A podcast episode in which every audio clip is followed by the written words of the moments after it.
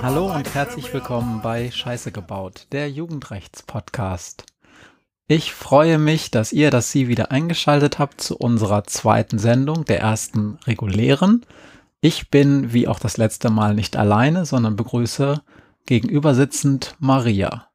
Maria ist Jugendrichterin in einer norddeutschen Großstadt und ist die Expertin hier im Podcast. Hallo Maria.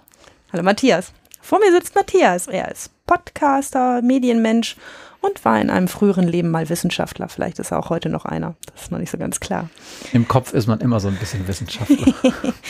Zusammen machen wir diesen Podcast, weil wir uns heute hier über die Jugend von heute unterhalten wollen und darüber, was ihre Probleme sind und was ihre Chancen sind und vielleicht auch, ob sie wirklich so viel Scheiße bauen. Ganz genau. Maria, erzähl doch mal ganz kurz, du hast mir eben erzählt, du hast heute etwas ganz Besonderes gemacht. Was war das denn? Ah, ich war heute Klausuraufsicht führen. Also Jurastudenten schreiben ja ähm, ein erstes und ein zweites Staatsexamen. Und damit das ein ordentliches Staatsexamen ist, muss das in einem ganz besonderen Rahmen, wie bei anderen Prüfungen eigentlich auch, ablaufen. Ähm, und bei uns ist das, sind das bestimmte Räumlichkeiten und da muss dann ein Richter, eine Richterin oder ein Staatsanwalt oder Staatsanwältin, jemand mit der Befähigung zum Richteramt, so heißt es, glaube ich, in der Prüfungsordnung, Aufsicht führen. Das heißt, man sitzt da mit 70 sehr armen, sehr schwitzenden, fürchterlich ängstlichen Jurastudenten, die ihr erstes Examen ablegen ähm, auf so einem erhöhten Podest und guckt, dass die nicht schummeln und dass die die richtigen Gesetzestexte dabei haben und beobachtet die beim Brötchen essen und ist immer noch jeden Tag froh, dass man das nicht nochmal machen muss. Und stimmt es, dass es genau derselbe Raum war, in dem du auch geschrieben hast? Ja, war ganz gruselig. Ich habe da vor äh, gefühlten 15, 16 Jahren, nee, da habe ich sogar zweites Examen gemacht, also noch länger her, ähm, mein erstes Examen geschrieben und äh, das war im selben Raum und das fühlte sich heute nicht gut an. Ähm, aber ich glaube, für die anderen war es schlimmer als für mich. Oh ja, das kann ich mir gut vorstellen. Mm. Tat mir auch wirklich leid. Ich hoffe, du warst nicht so gemein, hast keinen rausgeschmissen. Nein, natürlich nicht. Würdest du denn jemanden Bö rausschmeißen, wenn du ihn oder sie beim Schummeln erwischen würdest? Ja, das ist ja meine Aufgabe, ne? Also deshalb sitze ich da ja und wenn ich sehen würde, dass einer richtig massiv schummelt, glaube ich schon, dass ich was sagen würde. Aber das macht zum Glück keiner, weil man da ja vorne sitzt und streng guckt und die haben alle sowieso so Schiss in der Buchse, dass ja, das zum Glück nicht passiert. Letzte Frage zu dem Themenkomplex. Als du geschrieben hast, weißt du denn, ob da jemand geschummelt hat in deiner Runde? Gab es da so Spickzetteltricks? Ich meine, es gibt doch wahrscheinlich tausend Möglichkeiten. Ihr habt doch diese dicken Gesetzesbücher, die dürft ihr auch benutzen mit. Da kann man doch irgendwie Spickzettel verstecken, Die werden tatsächlich oder? vorher durchgeguckt, diese mhm. Gesetzestexte. Man bringt seine eigenen mit und die werden einzeln durchgeguckt, ob man da nicht zu viel reinschreibt. Und in meinem Prüfungsdurchgang weiß, weiß ich das nicht, ob jemand geschummelt hat, aber ich war dann später mal ähm, als Referendarin in der Ausbildung beim Rechtsanwalt. Der hatte einen komplett vollgeschriebenen Gesetz, vollgeschriebenes Gesetz, so einen riesen, so einen roten Block, ne? Und der war von oben bis unten voll gepinselt. Und dann habe ich ihn angeguckt und habe gesagt, wieso haben Sie das denn? Und dann sagte er, habe ich fürs Examen gebraucht. Mhm. dann habe ich gesagt, aber das guckt doch irgendjemand nach. Also sie, die werden doch kontrolliert, diese Texte. Und dann sagt er, ja, da muss man mal ein bisschen investieren und einen leeren und einen vollen kaufen. Und wenn man kontrolliert worden ist, dann tauscht man die aus. Das fand ich schon ganz schön schlank. Da jetzt nochmal eine Nachfrage, Entschuldigung. Wir sind auch gleich wirklich beim Thema. Ja. Äh, investieren heißt was? was? Was zahlt so eine Studierende der Rechtswissenschaften für so einen kompletten Satz Gesetzestexte für so eine Klausur? Boah, keine Ahnung, aber das war so viel, dass es weh tat. Ich glaube, dass ein von diesen roten Blöcken so 60, 70, 80 Euro vielleicht heute kostet. Ich musste ja nie mehr selber kaufen. Aber ähm, das tut richtig doll weh. So viel Geld kriegt man da nicht als oh, Student oder Referendar. Das ist teuer. Okay. Also er hat investiert und es hat sich offensichtlich für ihn auch gelohnt. Aber ich fand es echt, also ich, die, die Chutzpe muss man ja auch erstmal haben. Ja, das stimmt. ähm, wie gut, dass du nicht geschummelt hast oder nicht oder nicht erwischt wurdest, das kann ich jetzt nicht. Ich habe natürlich nicht geschummelt. Denn darum sitzt du heute vor mir und bist Jugendrichterin und kannst mir ganz viele spannende Fragen beantworten. Ich gebe jetzt unseren Hörerinnen und Hörern mal einen kurzen Überblick darüber, was wir heute so geplant haben und dann fangen wir direkt an. Wir werden ganz kurz oder auch länger über das Feedback zur Nullnummer sprechen. Dann habe ich ähm, oder hast du einen Fall des Tages, der mich brennend interessiert. Dann haben wir heute sogar zwei Themenschwerpunkte. Der erste Themenschwerpunkt ähm, ist etwas kürzer und der zweite etwas länger. Und zu dem zweiten kann ich auch schon sagen, was es ist. Da geht es nämlich um die Bestrafung von Kindern unter 14, also um die Strafmündigkeit und ob daran was geändert werden soll, denn da gab es ein entsprechendes Positionspapier der CSU. Und dann müssen wir uns natürlich auch gegenseitig jeweils eine Frage stellen, die wir uns nicht gegenseitig verraten haben vorher. Soweit okay oder habe ich was vergessen? Soweit okay, außer dass wir uns bei den vielen Hörern für das viele gute und nette Feedback bedanken. Das war cool. Ähm, uns interessiert das Thema schon total lange und also ich persönlich freue mich wie Bolle, dass es euch offensichtlich auch so interessiert. Das geht mir ganz genauso und damit sind wir auch schon mitten in der Feedback-Runde. Denn wir haben tatsächlich einiges Feedback bekommen, meistens so aus der Ecke Family and Friends, aber auch noch von ein paar anderen Sachen.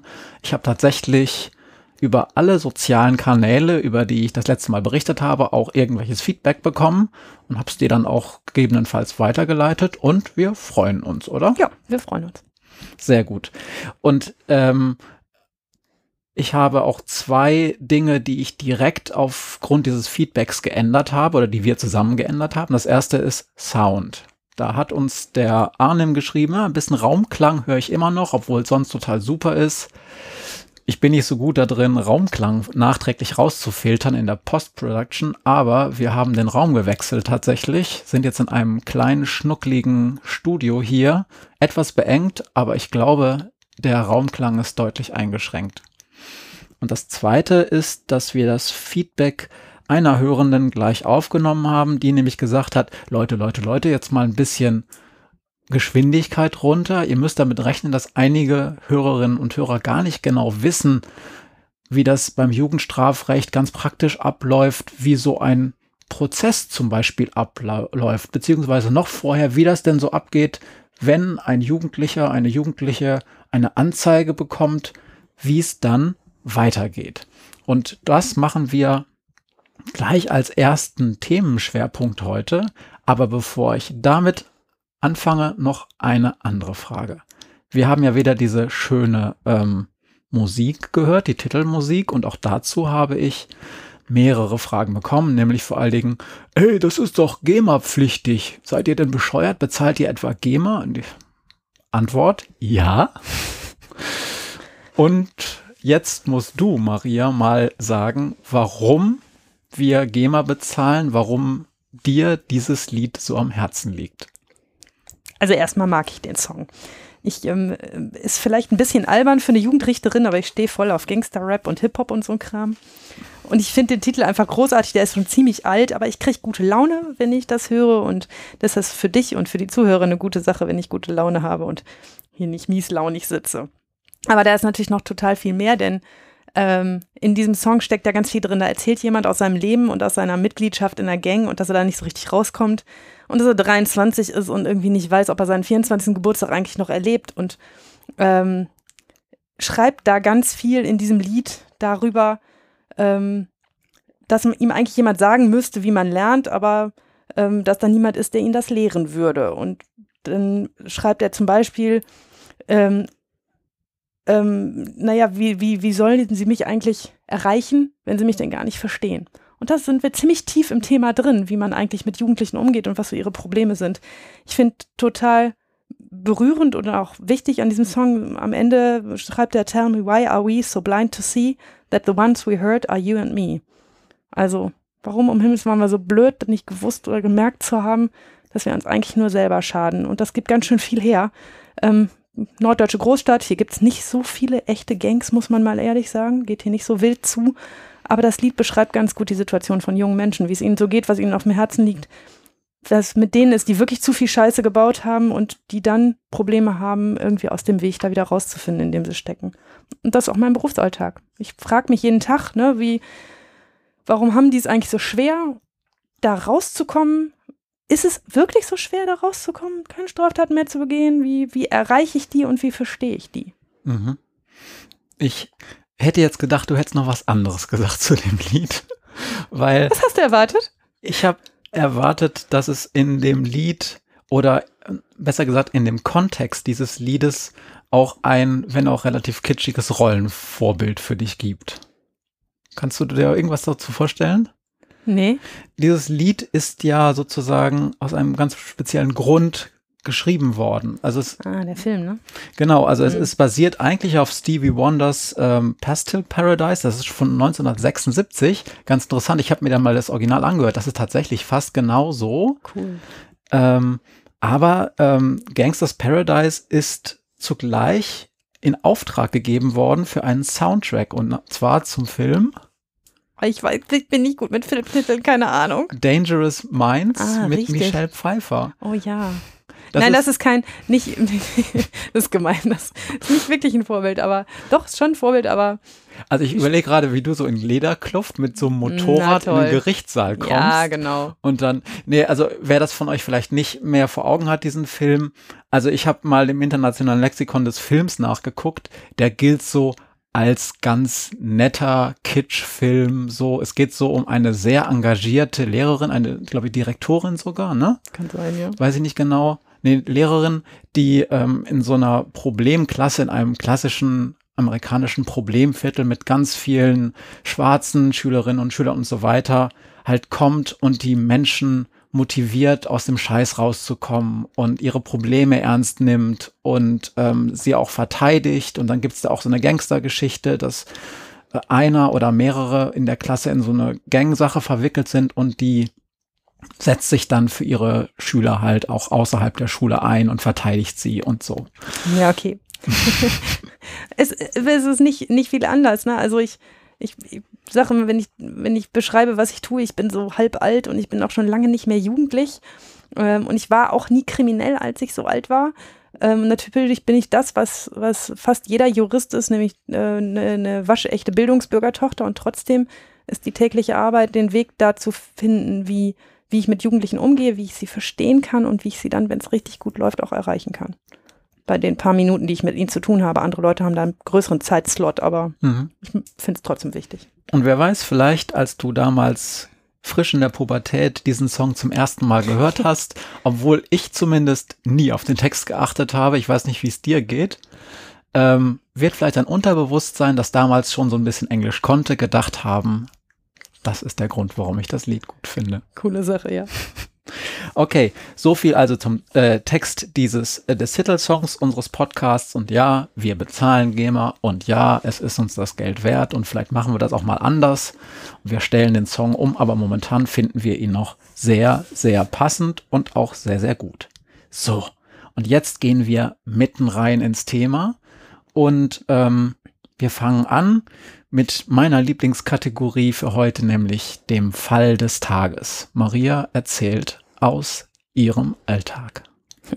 Der Fall des Tages ist heute verknüpft mit dem Themenschwerpunkt, nämlich der, der Bitte der Hörer, Mensch, erzählt doch erstmal, wie so ein Jugendstrafverfahren eigentlich abläuft und deshalb ist das auch ein ziemlicher 0815-Fall, ist jetzt kein Reißer, aber ich möchte ja erklären, wie läuft ungefähr so ein Jugendstrafverfahren ab und deshalb erzähle ich euch den.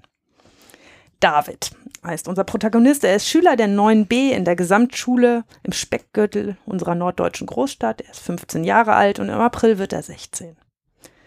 An diesem Tag im November, über den wir uns unterhalten, hat er gerade eine Deutschstunde bei Frau Meier-Behlmann. Er hat, wie das immer so ist, nicht richtig aufgepasst. Er hat den Unterricht torpediert und fast wäre er auch rausgeflogen. Und dann gibt Frau Meier-Behlmann die Deutscharbeiten aus der letzten Woche zurück. Sie hat sich in der letzten halben Stunde mächtig über David geärgert und kann es sich einfach nicht verkneifen, zu ihm zu sagen, siehste, das kommt davon, wenn du nicht aufpasst, jetzt hast du eine 5. David ist außer sich vor Wut. Mit der 5 könnte er eigentlich noch leben, aber mit dem Spruch und mit diesem feisten Grinsen von allen um ihn rum, die ihn eigentlich sowieso doof finden, damit kann er nicht gut leben. Er flippt aus, reißt seinen halben Tisch um, knallt seinen Stuhl mehrfach polternd auf den Boden und irgendwann ist Frau Meier-Behlmann so entsetzt und hat auch Sorge, dass das da weiter eskalieren wird, dass sie ihn raussetzt, vor die Tür setzt und sagt, jetzt Schluss, du gehst raus aus der Klasse. Auf den Schulgängen tobt David dann weiter, weil er sich einfach nicht beruhigen kann. Ähm, er hat im Rausgehen noch geschrien, sie werden noch sehen, was sie davon haben. Und kurz bevor das Pausenklingeln ertönt, kommt ihm eine super Idee. Er holt aus seinem Rucksack einen dicken Edding, schiebt sich einen Stuhl vor die Lehrerzimmertür, noch ist kein Lehrer unterwegs, und schreibt in riesigen Buchstaben über die Tür, Frau Meier-Behlmann ist eine fette Fotze.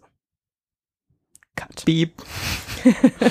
Ah, mal gucken, ob das gebiebt werden muss. No, echt? Na gut. Na, Aber kein Problem. in einer öffentlichen Hauptverhandlung wird so vorgelesen, mache ich später noch. Mhm. Ähm, das schreibt er über die Tür. Kommt dann, wie es kommen muss. Es gibt das Pausenklingeln, viele laufen dran vorbei, die Schüler lachen sich scheckig, auch weil David Fett mit V geschrieben hat. Wütende Lehrer, eine schnelle Identifikation, das ist ja so irre schwer. Nicht in diesem Fall, auch wegen seiner Handschrift, die da recht deutlich an, über der Tür prangt. Dann gibt es eine einwöchige Suspendierung, eine Klassenkonferenz und, weil es sich hoch eskaliert hat, auch eine Strafanzeige. Wegen? Wegen Beleidigung und Sachbeschädigung. Mhm. Die strafrechtliche Aufarbeitung folgt. Das Ganze wird also mit der Strafanzeige der Polizei übergeben und die Polizei ermittelt. Entschuldigung, wer hat äh, angezeigt? Die Schule. Die Schule, Mhm. ja. Und ich, wahrscheinlich als Dienst in, in, in dem öffentlichen Rahmen, wahrscheinlich der Schulleiter, Mhm. äh, eine Anzeige erstattet.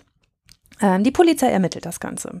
Die Lehrerin hat glücklicherweise noch Kopien von irgendwelchen Arbeitszetteln, wo die Handschrift von David deutlich zu erkennen ist. Er hat übrigens denselben Fehler mit dem V und dem F schon vorher mal gemacht, also auch der Rechtschreibfehler ist derselbe. Nicht ausgedacht, echter Fall. Echt?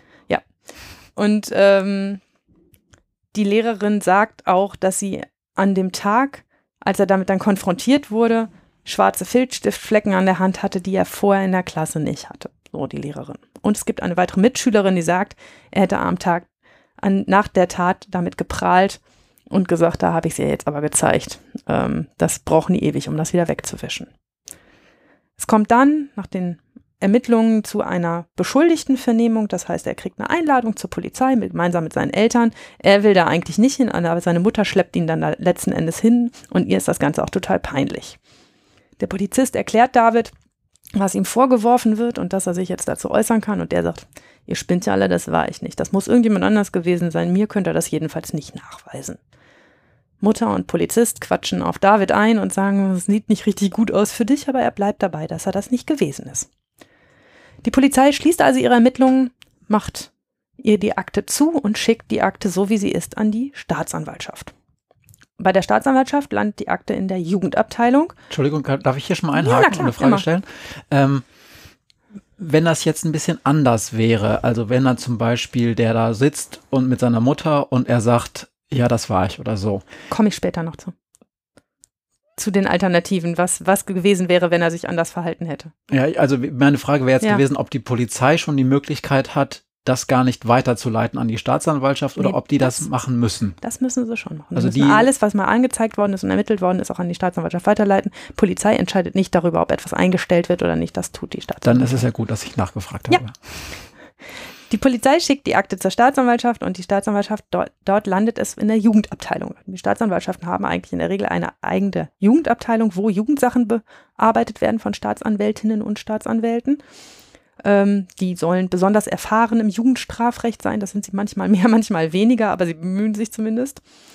Ähm, und ähm, dann kommt es ein bestimmter Staatsanwalt, in unserem Fall ist das Frau Herberding, ähm, die das Verfahren bekommen hat. Das wird verteilt, manchmal nach örtlicher Zuständigkeit, manchmal nach Buchstaben, manchmal auch nach Zufall. Das ist bei Staatsanwaltschaften immer unterschiedlich, wie sowas gelaufen ist. Was allen Staatsanwaltschaften, fast allen ähnlich ist, ist, dass wenn Frau Herberding schon mal mit David zu tun gehabt hätte, dann würde sie ihn auch wieder auf den Tisch kriegen. Das Mhm. heißt, dass jemand, der schon mal mit einem Jugendlichen befasst war, den auf jeden Fall auch wiederbekommt. Das ist nicht nur in der Staatsanwaltschaft so, sondern auch später beim Gericht. Und ist es auch so, wie bei, meine, bei Gericht gibt es ja noch den sogenannten gesetzlichen Richter. Mhm. Ist das bei Staatsanwaltschaften auch so, dass man zumindest eine immer systematische Zuweisung hat? Also, dass es keine willkürliche Zuweisung der Akten, so von wegen Chef entscheidet gibt? Oder, oder gibt es zum Beispiel ein System und die sagen, wir machen immer nach Buchstaben, wir machen immer nach regionaler Zuständigkeit? Das ist total unterschiedlich. In ganz Deutschland wird das unterschiedlich Ah, gehandhabt okay. in den Staatsanwaltschaften. Es gibt aber nicht das Erfordernis, dass man das ganz randomisiert machen muss. Also es kann auch der Chef in der Staatsanwaltschaft sagen, so der Kollege X hat jetzt viel zu viel Arbeit, jetzt kriegt der Kollege Y um Mhm, die Sache. Okay. Ähm, das ist auch nicht so kriegsentscheidend. Frau Herberding kriegt auf jeden Fall in diesem Fall dieses Verfahren, verpasst ihm erstmal ein Aktenzeichen, trägt das ein. Das heißt, sie, sie, es gibt ein staatsanwaltschaftliches Aktenzeichen. Vorher gab es eine Tagebuchnummer, so heißt das bei der Polizei so nett. Und dann gibt es ein staatsanwaltschaftliches Aktenzeichen. Zwei Tage später kommt Frau Herberding dazu, diese Akte auch zu lesen. Und sie liest sich den ganzen Kram durch, den die Polizei da geschrieben hat. Es gibt einen Abschlussbericht, den die Polizei geschrieben hat. Und David hat zwar Probleme in der Schule, aber bislang hat er noch keine Straftaten begangen. Sein Verfahrensregister ist ohne Eintragung. Er ist ja aber bislang nicht geständig gewesen, also hat nicht gesagt, das bin ich gewesen und es hat sich auch in dieser Hinsicht nichts Neues getan. Frau Herberding erhebt also Anklage. Das macht sie vor dem Jugendrichter des Amtsgerichts und sie klagt ihn dort wegen Sachbeschädigung und Beleidigung an. Mhm, okay. In Juradeutsch klingt das dann so, was sie gemacht hat. David Hellmann wird angeklagt als Jugendlicher. Entschuldigung, man würde sowas dann auch genauso, das ist der, der Wortlaut einer Anklage, so würde das dann in der Hauptverhandlung verlesen. Mhm. David Hellmann wird angeklagt als Jugendlicher am 1.11.2019 um 10.30 Uhr in Neustadt durch dieselbe Tat. Eine andere Person beleidigt und unerlaubt, das Erscheinungsbild einer Sache nicht nur unerheblich und nicht nur vorübergehend beeinträchtigt zu haben, indem er in den Räumlichkeiten der Gustav Heinemann Gesamtschule nach einer vorangegangenen Auseinandersetzung mit seiner Lehrerin Frau Meyer-Behlmann mit einem nicht wasserlöslichen Filzstift auf die Wand über der Lehrerzimmertür schrieb, Frau Meyer-Behlmann ist eine fette Fotze, was zahlreiche Schüler und Lehrkräfte lasen, um die Geschädigte in ihrer Ehre zu verletzen. Im Audiokommentar der Co-Moderator dieses Podcasts hat ein großes OMG im Gesicht stehen.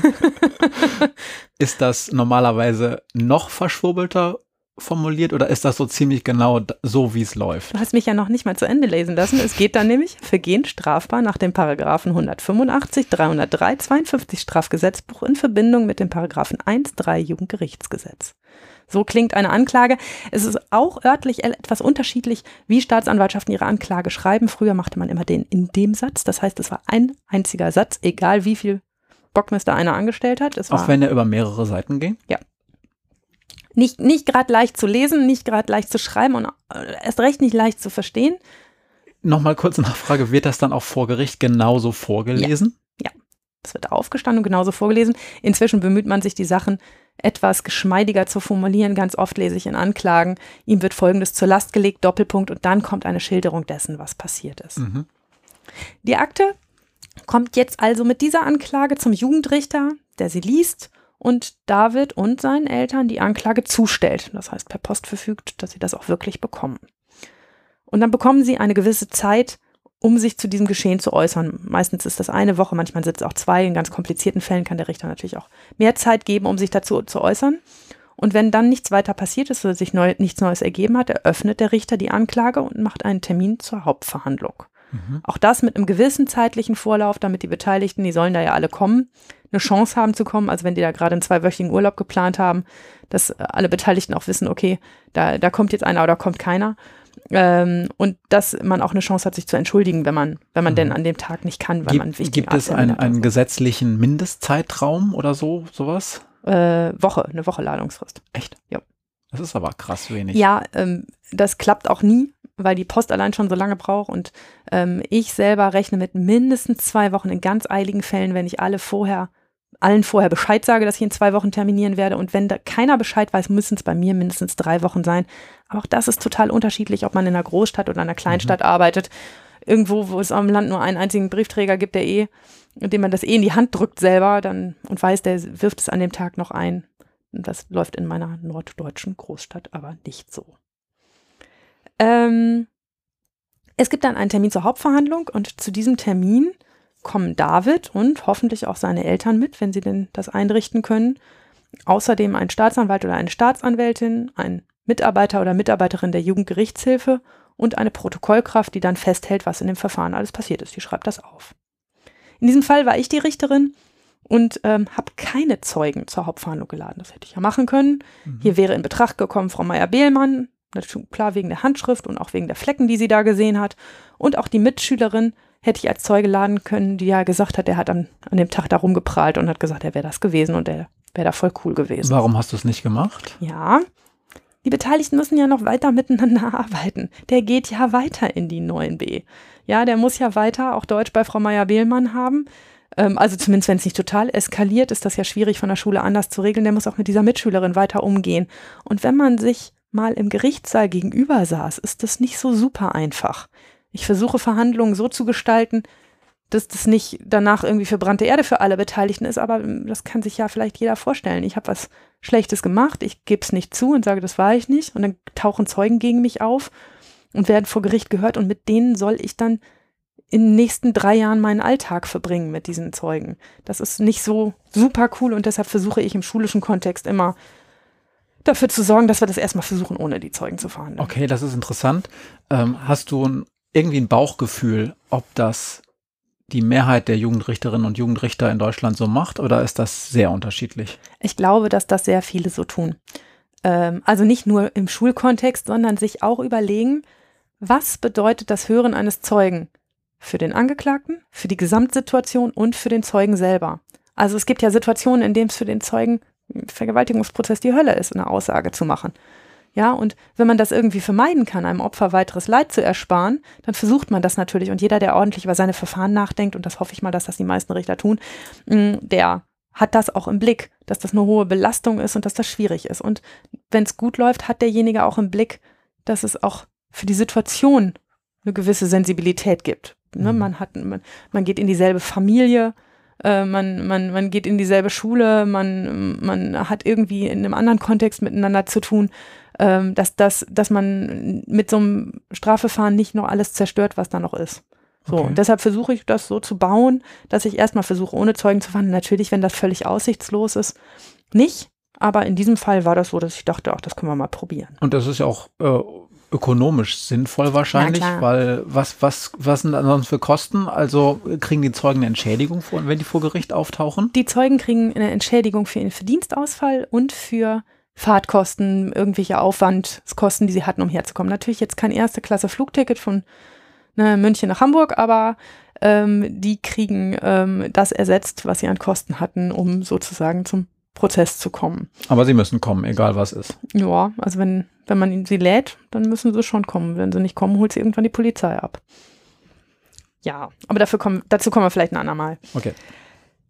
Ich habe dann, oder wir haben in diesem Prozess dann den David davon überzeugen können, dass es manchmal klug ist, zu dem Unsinn, den man gemacht hat, auch zu stehen ähm, wir haben die Zeugenaussage vorgelesen und wir haben ihm die Schriftprobe gezeigt und gesagt, guck mal, das A sieht genauso aus wie deins und das F sieht genauso aus und hm. Und das sah er dann auch irgendwann ein und sagte dann ganz leise, ich glaube, da habe ich Scheiße gebaut. Und ich weiß jetzt ehrlich gesagt gar nicht mehr so richtig, wie ich das noch gerade biegen soll weil ich ja auch so lang gelogen habe. Ganz kurz, ich, äh, Entschuldigung, wenn ich da immer Ruhig. wieder einhake, aber äh, genau die Situation ist, interessiert mich natürlich. Also du hast da jemanden, der sagt, das war ich nicht, auf jeden Fall auf dem Papier. Und vielleicht hat er das ja auch zu Anfang, ich meine, der kriegt auch zu Anfang schon die Chance, sich dazu zu äußern, mhm. oder? Noch bevor mhm. du anfängst nachzufragen, oder wie, oder ist das egal, oder? Äh, ja, nee, die Anklage wird vorgelesen. Mhm. Dann sage ich ihm, dass er äh, Angeklagter in einem Strafverfahren ist und dass er deshalb nichts zur Sache sagen muss, mhm. dass er sich aber natürlich dazu äußern kann, was ihm da vorgeworfen wird. Und das macht er dann, oder hat er in diesem Fall gemacht? Oder das hat er Anfang? in diesem Fall, er hat gesagt, ja, ich kann mich dazu äußern, ich war das nicht. Hm. Habe ich nicht gemacht. Das muss irgendjemand anders gewesen sein. Aber, aber dieser Switch, dass er dann, er sagt ja am Ende offensichtlich irgendwie, hm, ich war das vielleicht doch, ich weiß es gar nicht, wie ich jetzt da, da ist ja ganz viel passiert und du hast gesagt, ja, wir haben ihm es einfach gezeigt, aber ich meine, das ist ja super interessant. Hast du da, du hast auch als Richterin wahrscheinlich drei Millionen Kniffe, oder? Wie ja, vor allen Dingen ist das ein Tanz auf dem Vulkan. Ich muss ja erstmal objektiv davon ausgehen, dass ich jemandem nachweisen muss, dass das gewesen ist, mit normalen Beweismitteln. Ich muss mhm. und darf ihn auf keinen Fall dazu bequatschen, irgendwas zu gestehen, was er gar nicht gewesen ist, nur weil ihm das dann auch sinnvoller vorkommt oder er sich einen Termin sparen will oder so. Und das ist immer eine ganz schwierige Frage, wie sage ich das so, ähm, dass ich dem Jugendlichen klar mache, ich glaube, es wäre jetzt schlauer, wenn du es gewesen wärst, wenn du es auch sagen würdest ähm, ohne dabei zu provozieren, dass jemand tatsächlich am Ende sagt, ich war es, obwohl das gar nicht gewesen ist. Das hoffe ich, dass mir das nicht passiert. Ja, äh, das ist interessant, weil das vielleicht auch für einige Hören interessant ist. In Amerika würde das ja wahrscheinlich anders laufen. Da gibt's die Verteidigung, wenn es einen Verteidiger gibt und die Staatsanwaltschaft. Und in der Regel, also stelle ich mir so aus den alten Matlock-Filmen vor, die ich so geguckt habe, dass dann der Staatsanwalt so eine Art Kreuzverhör macht und versucht, den Angeklagten, die Angeklagte irgendwie äh, so in die enge Ecke zu treiben, bis da irgendwas widersprüchlich ist oder so. In diesem Fall hörte sich das so an, als würdest du die Fragen stellen. Erklärst du da vielleicht noch kurz was zu? Mhm. Also die Anfangsfragen stelle mal ich. Mhm. Nach mir ist der Staatsanwalt oder die Staatsanwältin dran und danach der Verteidiger oder der Angeklagte selber, wenn er zum Beispiel an einen Zeugen Fragen hat. Das ist die Reihenfolge. Ähm, es gibt da sozusagen das Kreuzfeuer nicht und ich bin nicht, nicht nur Schiedsrichter vorne, sondern ich ähm, versuche auch rauszukriegen, was ist denn in der Sache eigentlich passiert. Jetzt ist was ganz Wichtiges, was ihr in diesem Podcast noch 40.000 Mal hört. Jugendrecht ist Erziehungsrecht. Darum geht es. Es geht darum, Jugendliche zu erziehen und zu versuchen, ähm, das zu erreichen, dass sie sich vielleicht nicht nochmal so verhalten oder ihr Verhalten zumindest besser überdenken. Und ähm, dass da ein Teil der Erziehung ist, das wissen selber alle, die Kinder haben oder auch mal Kind gewesen sind, dass es irgendwo das den auf die meisten äh, auf die meisten zutreffen, da wo der Punkt of no, no Return ist, wo man merkt, okay, jetzt haben sie mich so, jetzt komme ich aus der Nummer nicht mehr raus, außer ich sage jetzt einfach Entschuldigung. Mhm. Ne, diesen Punkt hatte auch jeder schon mal. Ähm, und mancher lernt das sehr früh, dass es eine kluge Idee ist, wenn man erwischt wird, zu sagen, das war so. Mancher lernt das sehr spät. Bei uns gibt es einfach Rabatt ne, dafür, wenn jemand geständig ist und sagt, ich war das, mir tut's leid, ich mache das nicht wieder. Ähm, dafür gibt es weniger Strafe, als wenn man ein komplettes Verfahren mit Zeugen und allem drum und dran durchziehen muss. Ah ja, interessant. Ja. Also zumindest so systematisch. Im, ja, Erziehungsre fasse, im Erziehungsrecht. genau, also es ist ja auch interessant, das fasse ich vielleicht nochmal zusammen. Es gibt sozusagen im Prozess oder nein, in der richterlichen Urteilsfindung ja auch so zwei Phasen. Das eine ist, dass man erstmal die Tat subsumiert, also zusammenreimt, ob das denn auch so gewesen ist, wie in der Anklage steht oder ja. vielleicht auch ein bisschen anders. Ja. Das ist ja das eine. Und das andere ist dann, selbst wenn man gesagt hat, hm, das scheint so gewesen zu sein, dass man dann ja ein Urteil fällt, also sozusagen über die sogenannte Fachsprache Strafzumessung nachdenkt. Mhm.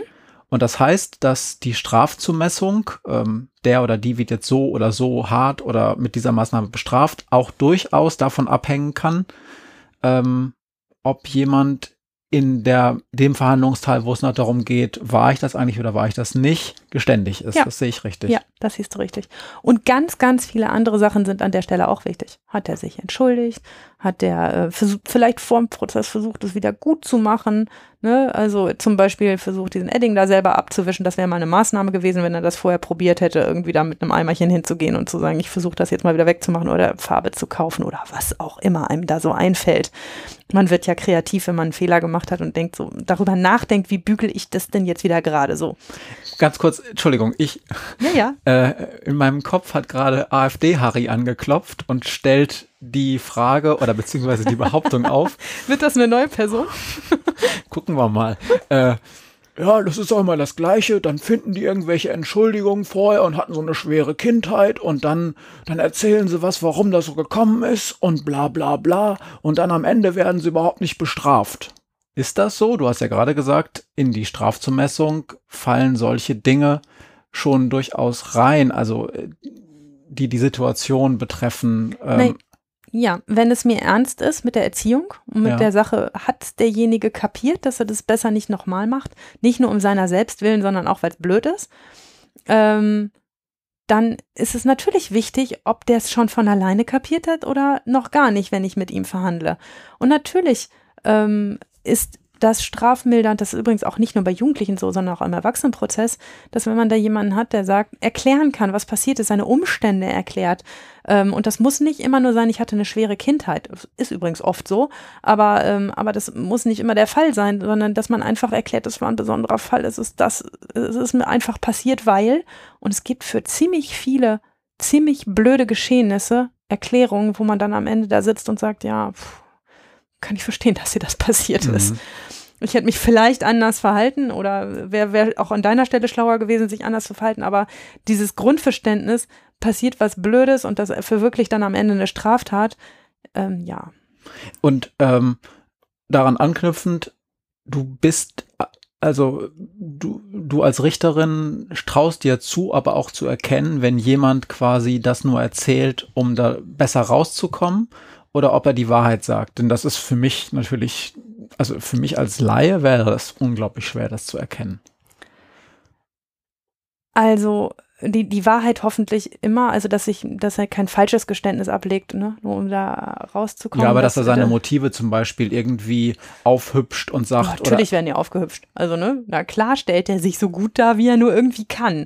Ne? Mhm. Und dann fragt man halt auch nach. Also wenn einer, der bislang überhaupt nichts gemacht hat, sagt, äh, so, ich habe aber seit gestern einen Praktikumsplatz da und da und kann da jetzt arbeiten, ähm, habe ich auch schon mal aus dem Gerichtssaal da angerufen, gefragt, ob er da wirklich arbeiten kann. Oder live aus ja. dem Gericht. Echt? Ja. Passiert das häufiger? Nein, das machen wir nur selten. Aber das habe ich in dem Fall nicht geglaubt, war, lag aber falsch, er hatte wirklich einen Praktikumsplatz. Ähm, und ähm, das, und dann frage ich natürlich auch, warum gibt es denn diesen Praktikumsplatz seit gestern und warum nicht schon seit drei Monaten? Ne? Oder warum nicht direkt nach der Tat, mhm. sondern erst im, weil er Angst gekriegt hat, dass hier heute diese Hauptverhandlung ist. Ja, super interessant. Hm. Weiter. Hm. Weiter. Also, ähm, er hat sich dann ja entschuldigt und hat, ähm, hat äh, sozusagen die Kurve gekriegt. Wir haben ihn am Ende dazu verurteilt, sich bei der Lehrerin mit einem handgeschriebenen Brief zu entschuldigen. Den musste er vorher bei uns einreichen, damit wir auch gucken, dass er da keinen Mist reinschreibt. Ähm, und äh, haben den dann an die Lehrerin weitergeleitet. Ähm, und außerdem musste er ein bisschen gemeinnützige Arbeit ableisten. Was ist ein bisschen? Ähm, ich kann mich ehrlich gesagt, weiß ich nicht mehr genau, ich glaube, es waren 20 Stunden. 20 Arbeitsstunden. Arbeitsstunden, genau. Und wo macht man sowas dann? Da, das ist deutschlandweit super unterschiedlich, je nachdem, wo, wo es Strukturen gibt, wo junge Leute gemeinnützige Arbeit machen können. In Altenheimen, in Krankenhäusern, in Kirchengemeinden, in Schwimmbädern, bei Turnvereinen. Wir versuchen es so zu machen, dass sie nicht irgendeinen Hof fegen und da stundenlang stehen und irgendwie die Laubblätter von links nach rechts fegen, sondern auch irgendwas machen, was sinnstiftend ist. Mhm. Also ich hm, habe darauf nicht viel Einfluss, aber wenn ich wenn ich zum Beispiel, wenn einen Jugendlichen habe, der besoffen Auto gefahren ist oder einen Heranwachsenden, der besoffen Auto gefahren ist, dann versuche ich immer, dass der in, in einem Krankenhaus untergebracht wird, damit er mal sieht, wie die Leute da so ankommen, wenn sie denn besoffen nicht so viel Glück hatten wie er, sondern vor irgendeinem Poller gefahren sind. Und gibt es da manchmal ähm, ich frage das, weil es häufig in Deutschland gar nicht an den Gesetzen und so liegt, dass Dinge nicht funktionieren, sondern an sogenannten Vollzugsdefiziten. Also zum Beispiel, dass es zu wenig Angebote für gemeinnützige Arbeit gibt. Das heißt, jemand wird verurteilt und muss mhm. irgendwie 20 Stunden arbeiten und dann macht er das nicht. dann wird er gefragt, warum nicht? Und dann sagt er, hab nichts gefunden. Ist das realistisch oder gibt es eigentlich in jeder Region genug Stellen, wo man diese Dinge machen kann? In meiner Großstadt gibt es dieses Defizit nicht. Es gibt keinen Jugendlichen, der nicht unterkommt. Es gibt aber durchaus die Jugendhilfe im Strafverfahren, die Jugendgerichtshilfe, reden wir gleich noch drüber, mhm. vermittelt diese Arbeitsstunden bei uns ähm, durchaus äh, immer die Rückmeldung, so jetzt haben wir wirklich nichts Sinnvolles mehr. Ähm, jetzt äh, haben, wir, haben wir Probleme, ähm, sinnvolle Arbeit zu vermitteln. Weil der schon so viele Dinge machen musste? Oder? Nee, nee, weil so viele gerade gleichzeitig ah, in okay. den bekannten Stellen, wo mhm. man arbeiten kann, arbeiten. Ja, okay. Ja. Das Ganze ist aber auch nicht im Weg eines Urteils gelaufen, sondern wir haben das Verfahren gegen ihn eingestellt und haben ihm zur Auflage gemacht, ähm, da diesen Entschuldigungsbrief zu schreiben und auch die Arbeit zu leisten. Und danach haben wir das Verfahren endgültig eingestellt. Er hat das auch ganz brav gemacht. Er hat ja die Kurve gekriegt und hat im letzten Moment, im letzten wirklichen Moment noch gesagt, oh, ich glaube, ich muss von der Nummer wieder runterkommen, helft ihr mir. Was ist da der Vorteil einer Einstellung gegen Auflagen? Denn ich meine, auch wenn er nicht verurteilt wird, er muss ja trotzdem Dinge machen, ja. die er wahrscheinlich nicht so richtig cool findet. Nee. Was ist der Vorteil für ihn? Was ist der Vorteil für die anderen? Ähm, der Vorteil für äh, ihn ist, dass es äh, nicht im, Bundeszentral, im Bundeszentralregister steht es auch, aber es steht da halt als Einstellung drin und eine Einstellung ist weniger als ein Urteil. Das ist eine Statistik, in der alles aufgezeichnet wird, was vor Gericht beurteilt so, wurde. Sozusagen, ne? der Bundeszentralregisterauszug, da werden alle Straftaten, die man mal begangen hat, ähm, und bei Jugendlichen eben auch die Einstellungen mit drin vermerkt. Mhm. Und dann kann der nächste Richter, der das sieht, oder der nächste Staatsanwalt, der das sieht, sehen, okay, dieser junge Mensch ist schon so und so oft straffällig geworden, hat die und die Taten begangen. Aber wenn da nur Einstellungen stehen, dann darf er oder sie das eigentlich nicht so schlimm finden oder wie ist das? Weiß ich nicht. Naja, also die Erfahrung zeigt, dass man einstellt eher bei Verfahren, die, die nicht so wild sind und wo die mhm. kriminelle Energie jetzt nicht so massiv ist. Also unser David, der hat sich wie Bolle geärgert, der war frustriert, der ist mitten in der Pubertät, der macht das, was Jugendliche eben machen. Der flippt aus und hat sich nicht unter Kontrolle und macht etwas sehr Blödes, was auch schädlich ist, aber jetzt auch echt mal nachvollziehbar. Also natürlich nicht nachvollziehbar im Sinne von, würde ich auch so machen, aber man, mhm. man versteht schon, was da passiert ist und was da chemisch in seinem Kopf abgegangen ist und warum er sich nicht mehr, mehr unter Kontrolle hatte. Und ähm, ja, vielleicht war er auch einfach zu jung, um sich unter Kontrolle zu kriegen. Und dann vielleicht merkt er sich das fürs nächste Mal, vielleicht mhm. aber auch nicht. Das werden wir sehen. Ähm, und was ist für dich der Vorteil, wenn du es einstellst? Ich muss kein Urteil schreiben. Das okay. wird uns Richtern immer vorgeworfen, dass wir deshalb gerne und viel einstellen, weil wir uns damit Arbeit sparen. Ähm, aber ich laufe ja auch ewig hinter diesen Arbeitsstunden her und prüfe nach, ob die auch wirklich geleistet worden sind. Ich lese diesen Brief an diese Lehrerin und gucke durch, ob ich finde, dass es eine ordentliche Entschuldigung ist, ob er das gut gemacht hat. Und wenn er dann nur irgendwie zwei Zeilen hingeschmiert hat, dann schreibe ich ihm auch zurück, du, das ist kein ordentlicher Entschuldigungsbrief, schreib mal noch einen. Und diesmal bitte einen ordentlichen. Und das darfst du auch und das hat auch Folgen, wenn er dann nichts macht. Na klar. Okay. Ja. Aber Matthias, wir müssen langsam weitermachen, sonst kommen wir nicht mehr zum Themenschwerpunkt 2. Ach doch, wir haben noch jede Menge Zeit. okay. Also, neben dem Ablauf des Strafverfahrens, so wie ich es eben geschildert habe, läuft auch die Jugendhilfe an. Das ist mir ganz wichtig zu betonen, denn mit dem Eingang der Strafanzeige bei der Polizei hat auch die Jugendhilfe im Strafverfahren, wir Juristen nennen die Jugendgerichtshilfe, ähm, eine Information bekommen, dass da was läuft gegen den Jugendlichen. Und die konnten schon im Vorfeld des Verfahrens mit David und mit seinen Eltern sprechen und sich ein bisschen Bild von der Sache machen. Und dabei auch schauen, ob David vielleicht irgendwelche Hilfe benötigt. Denn wenn Jugendliche Straftaten begehen, kann das ja ein Anzeichen dafür sein, dass sie in irgendwelchen familiären Verhältnissen leben oder in irgendwelchen persönlichen Schwierigkeiten stecken, die man ja vielleicht als erwachsene Gesellschaft ausräumen könnte mhm. und da vielleicht helfen könnte. Ähm, und deshalb läuft gleichzeitig dieses Hilfesystem an. Hätte David in unserem Fall gleich am Anfang zugegeben, dass er einen Fehler gemacht hat und dass der Jugendgerichtshilfe gesagt, der Jugendhilfe im Strafverfahren, dann hätten die ihrerseits dem Staatsanwalt oder später vielleicht dem Richter, je nachdem, wann es hochgekommen wäre, vorgeschlagen, das Verfahren einfach einzustellen und nicht zu verhandeln. Ob das dann auch passiert wäre, hängt so ein bisschen damit zusammen, wie sich das schildert in der Akte, war es so, die Lehrerin hat sich da schon drüber geärgert, aber so fürchterlich ärgerlich. Also sie hat auch in der Vernehmung gesagt, naja gut, ne, ich habe ihn dann auch angepault, weil er in der Sitzung, äh, nee, nicht in der Sitzung, in der äh, Schulstunde so blöd zu mir war. Ähm, und das hat sich alles so ein bisschen hochgeschaukelt. Die war jetzt also auch nicht daran interessiert, dass der maximal auf die Mütze kriegt. Mhm. So. Und ähm, daran äh, würde man das wohl auch alles etwas bemessen und wahrscheinlich hätte man das Verfahren dann gegen ihn eingestellt und war aber so blöd und hat bis zum letzten Punkt, bis wir ihn dann die Schraubzwingen so dicht angedreht hatten und gesagt haben, ey komm, ist das jetzt vernünftig, sich weiter so zu verhalten? Hat er sich das dann überlegt und hat gedacht, nee, hier weiter zu lügen ist eine doofe Idee. War auch gut für ihn. Und damit ist die Sache dann ja. gelaufen. Ja, es, man könnte an dieser Stelle jetzt 5000 Eventualitäten aufmachen. Was wäre gewesen, wenn er an der Stelle das gesagt hätte? Was wäre, wenn seine Eltern so und so drauf gewesen wären? Und es hätte alles zu einer neuen Weichenstellung geführt. Das ist jetzt ein bisschen komplex, um das alles zu erklären, aber ich werde ja tausend Einzelfälle erzählen und dann immer mal wieder drauf kommen, was man in welchem Fall wie und warum machen kann. Ja, okay. Aber ich hoffe, dass einige Hörende jetzt schon ein bisschen besser verstanden haben, wie so ein Verfahren abläuft. Zum Abschluss noch eine Frage, die wahrscheinlich viele auch interessiert. Wie lange dauert es so im Schnitt von so einer Anzeige, da hat jemand was falsch gemacht, bis zu einem Urteil? Das heißt ja häufig, die Gerichte sind überlastet und brauchen jahrelang zwischen einer Anzeige im Strafrecht oder einem Klage, einer Klageschrifteingang und dann einem Urteil und das würde Monate, Jahre dauern. Wie ist das typischerweise im Jugendrecht zumindest bei dir? Ähm, bei mir habe ich die Zahlen gerade angeguckt. Es dauert zwischen ähm, Strafanzeige und Anklage im Schnitt zwei Monate und zwischen oder zweieinhalb Monate und zwischen ähm, Eingang der Anklage bei Gericht und Urteil zwei bis drei Monate. Das hängt damit zusammen, dass wir natürlich nicht, die, nicht nur die Davids haben, sondern auch durchaus komplexe Verfahren, wo fünf Täter miteinander einen Raub begangen haben, eine Tankstelle überfallen haben. Ja, und dann gibt es fünf Pflichtverteidiger, die alle Akteneinsicht wollen, die alle in die mhm. Akte gucken wollen okay. und nochmal 13 Seiten dazu schreiben, weshalb jemand dann damit gar nichts zu tun hatte.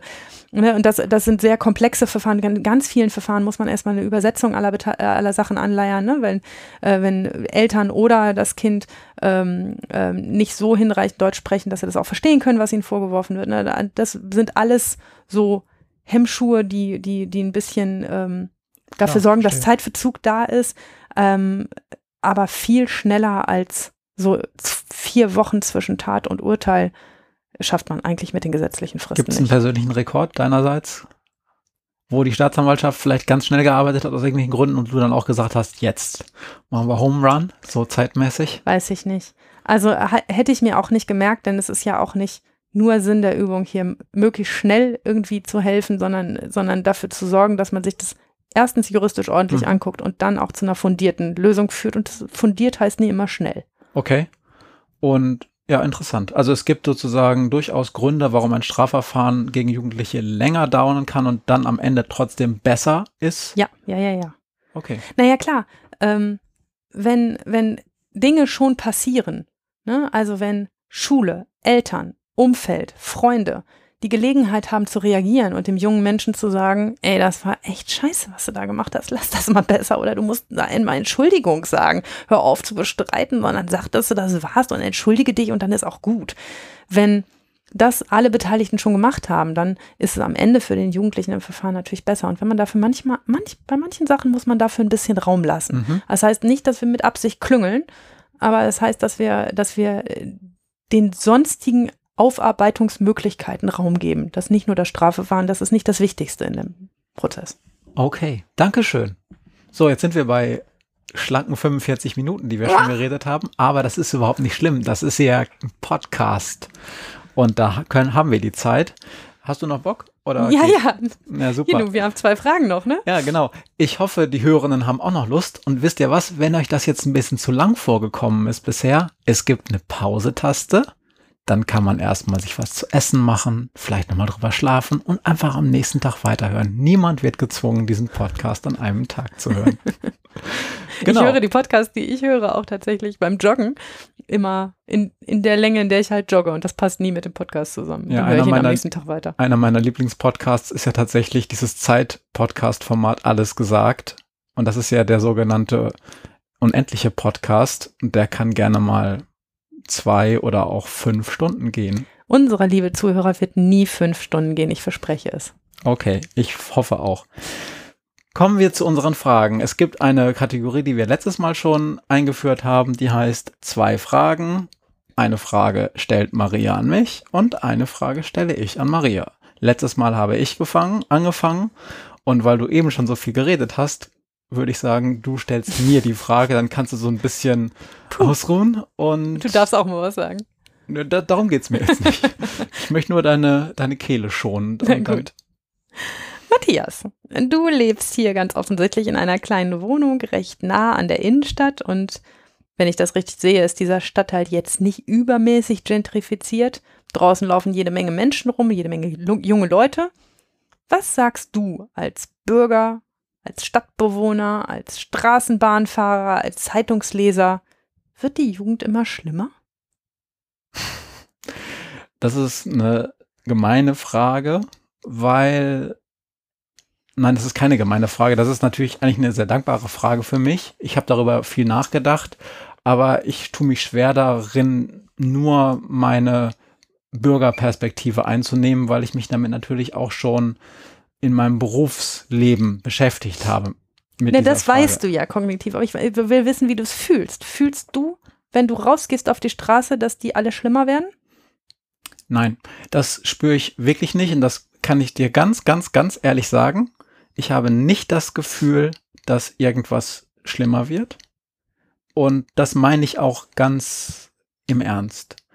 Ähm, Im Gegenteil, bei uns, auch wenn es bei uns im Viertel jetzt nicht eine riesige Gentrifizierung gega- gegeben hat, gab es schon hier und da eine leichtere Aufwertung. Das heißt, und jetzt mal, also Aufwertung meine ich jetzt im neutralen, materialistischen Sinne. Mhm. Jetzt nicht, dass ich das unbedingt besser finde, aber ähm, äh, einige Stra Straßen sind erneuert worden, einige Häuser sind angestrichen worden. Das fühlt sich jetzt erstmal eher ein bisschen gesettelter an. Ähm, das ist das eine. Und das andere ist, dass ich eigentlich nicht das Gefühl habe, also ich, vielleicht liegt es auch daran, dass ich äh, kräftig bin und männlich, aber ich habe mich zum Beispiel noch nie in meinem ganzen Leben unsicher hier gefühlt. Und das geht mir immer noch so. Mhm. Ähm, und dann ähm, sage ich auch, ja, also hier laufen im Viertel eine Menge, äh, eine Menge jü jüngere Menschen rum. Es gibt auch hier äh, universitäre Einrichtungen. Ähm, ich merke, dass die sogenannten jungen Leute mir immer weiter entfernt vorkommen. Also ich habe ganz lange so gedacht, das ist so meine Crowd. Das sind so die Leute, die so alt sind wie ich. Aber ist nicht mehr so. Ist ne? nicht mehr so. Nee. Äh, und teilweise bin ich auch ein bisschen befremdet darüber, dass die jetzt alle mit ihren dicken äh, Kopfhörern über die Straße laufen und so. und Sagt so. der Mann mit dem Headset auf dem Kopf. Ja, gut. aber ich habe mich dadurch nicht unsicherer gefühlt. Ich merke halt eine, Dis eine Distanzierung. Das ist aber auch normal, wenn die meine sogenannte, also wissenschaftlich gesagt, meine Alterskohorte sich weiter von der Durchschnittsalterskohorte entfernt, die ich so auf der Straße sehe. Aber ich fühle mich nicht unsicher. Im Gegenteil, ich finde das eigentlich ganz schön, eine diese bunte Mischung um mich herum zu haben. Und das meine ich ganz, ganz, ganz ehrlich.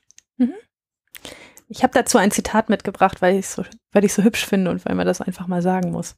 Das war ein Zitat. Die Jugend liebt heutzutage den Luxus. Sie hat schlechte Manieren, verachtet die Autorität, hat keinen Respekt vor den älteren Leuten und schwatzt, wo sie arbeiten sollte. Die jungen Leute stehen nicht mehr auf, wenn Ältere das Zimmer betreten. Sie widersprechen ihren Eltern, schwadronieren in der Gesellschaft, verschlingen bei Tisch die Süßspeisen, legen die Beine übereinander und tyrannisieren ihre Lehrer. Gesagt hat es wer? Ich weiß es, glaube ich, aber ich traue mich nicht, es zu sagen. Äh, es ist ein ganz, ganz altes Zitat. Sokrates, Mhm. um 400 vor Christus. Also das Gejammer, dass die Jugend immer schlimmer wird, das gibt schon ziemlich lange. Ich hätte jetzt Plato gesagt. ja, das war Sokrates. Ja, genau. Ähm, diese Jugend von heute. Ja, interessant. Dem Thema nähern wir uns noch bestimmt ein paar Mal von anderen Ecken noch. Ich äh, habe auch eine Frage an dich Mhm. und ähm, ich stelle sie stellvertretend für einige unserer Hörerinnen und Hörer vielleicht, ähm, denn ich möchte von dir wissen, eigentlich möchte ich von dir gerne wissen, warum bist du eigentlich Jugendrichterin geworden? Aber weil ich das so blöd finde, weil dann, dann rationalisiert man so seine ganzen Motive so im Nachhinein, frage ich, frage ich dich, wenn du auswählen müsstest, welches konkrete Ereignis in deinem Leben hat dich am ehesten dazu gebracht oder letztendlich über die Schiene gebracht, dass du in die Recht, Richtung Jugendrecht gegangen bist? Gab, kannst du ein konkretes Ereignis Hm. sagen? Ich glaube ja. Ich war im Studium ähm, wissenschaftliche Mitarbeiterin im, ähm, in einem Forschungsinstitut. Und in diesem Forschungsinstitut ähm, hat ein Forscher Fragebögen ausgewertet. Ähm, ich habe da gearbeitet ähm, und, und, und bei Auswertungen mitgeholfen. Ich habe im Prinzip codiert, ähm, also Sachen äh, in Computer getippt, die ich von irgendwelchen Fragebögen abgelesen habe und das so gemacht, dass man das statistisch aufbereiten konnte. Ähm, also eine Dulli-Arbeit, aber ich musste dabei all diese Fragebögen lesen. Und es ging in dieser Befragung, in dieser konkreten, die ich da eingegeben habe, um junge Menschen, die ähm, in Haft saßen und die befragt wurden, qualitativ befragt wurden, ähm, wie sie zu ihrer Tat stehen, wie sie zu äh, ihrem weiteren Leben stehen, was sie sich für ihr weiteres Leben erhoffen.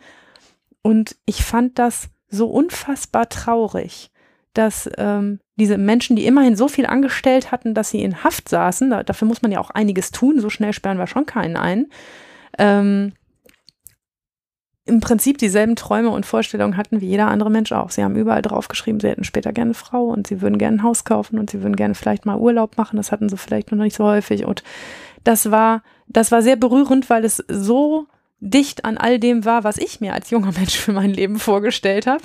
Ich wollte jetzt keine Frau, aber, äh, aber, ähm, aber das so, so, so ganz normale Lebensträume, normal zu sein, zu einer Gesellschaft dazuzuhören, sich, ähm, sich, sich gut zu fühlen, ähm, seinen Platz zu finden, zu finden, was man gut kann und wo einen andere für schätzen. Mhm. Das war das Thema dieser, dieser Befragung. Mich hat es unheimlich eingenommen, ähm, dass das diesen Jugendlichen genauso geht. Und ähm, das Also darf ich mal, das sind ja eigentlich nicht nur normale, das sind ja äh, spießige. spießige. Ja, total spießig. Ja. Total. Ähm, ja, also man denkt immer, der Gangster-Rapper, ne, der, der würde irgendwie dann, dann schreiben, er äh, überlegt, wo er die nächsten 10 Kilo Koks herkriegt. Das ist Quatsch. Der will auch in ein Familienhaus, am besten mit Zaun drum und ein, und ein Hund und ja. Und das fand ich ähm, sehr berührend und ich habe da ganz viel Herz fürs Jugendrecht entwickelt, weil ich irgendwie diese, diese Fragebögen koliert habe und, und mir diesen Jugendlichen sehr nahe fühlte. Nun war ich da auch noch viel jünger selber im Studium, Mhm. aber dann, dann haben es viele andere Dinge miteinander gemacht, die Gelegenheit und die Möglichkeiten, wo ich da gerade gearbeitet habe und was ich gemacht habe und dann auch hinter die Möglichkeiten, ähm, in meinen jeweiligen Einsatzstellen auch dort eingesetzt zu werden. Ich habe es tatsächlich geschafft, fast mein ganzes Berufsleben lang ähm, mit nur einer ganz kurzen Pause im Jugendstrafrecht zu arbeiten ähm, und oder wenigstens auch im Jugendstrafrecht zu arbeiten und das war schon auch mein Wunsch. Ja. Ähm, da du diese Antworten gelesen hast, was sie denn mit ihrem Leben machen wollen, hast du sicherlich auch eine Menge über diese Menschen schon bevor du Jugendrichterin warst erfahren, sozusagen, was ihr Lebenskontext war zu dem Zeitpunkt, mhm. als sie die Straftat begangen haben. Mhm. War das auch vergleichbar mit dem, was Natürlich du so nicht. Das habe ich ja eben schon gesagt. Ich bin eine waschechte Bildungsbürgertochter, so wie man sich das vorstellt, mit einem Akademikerhaushalt.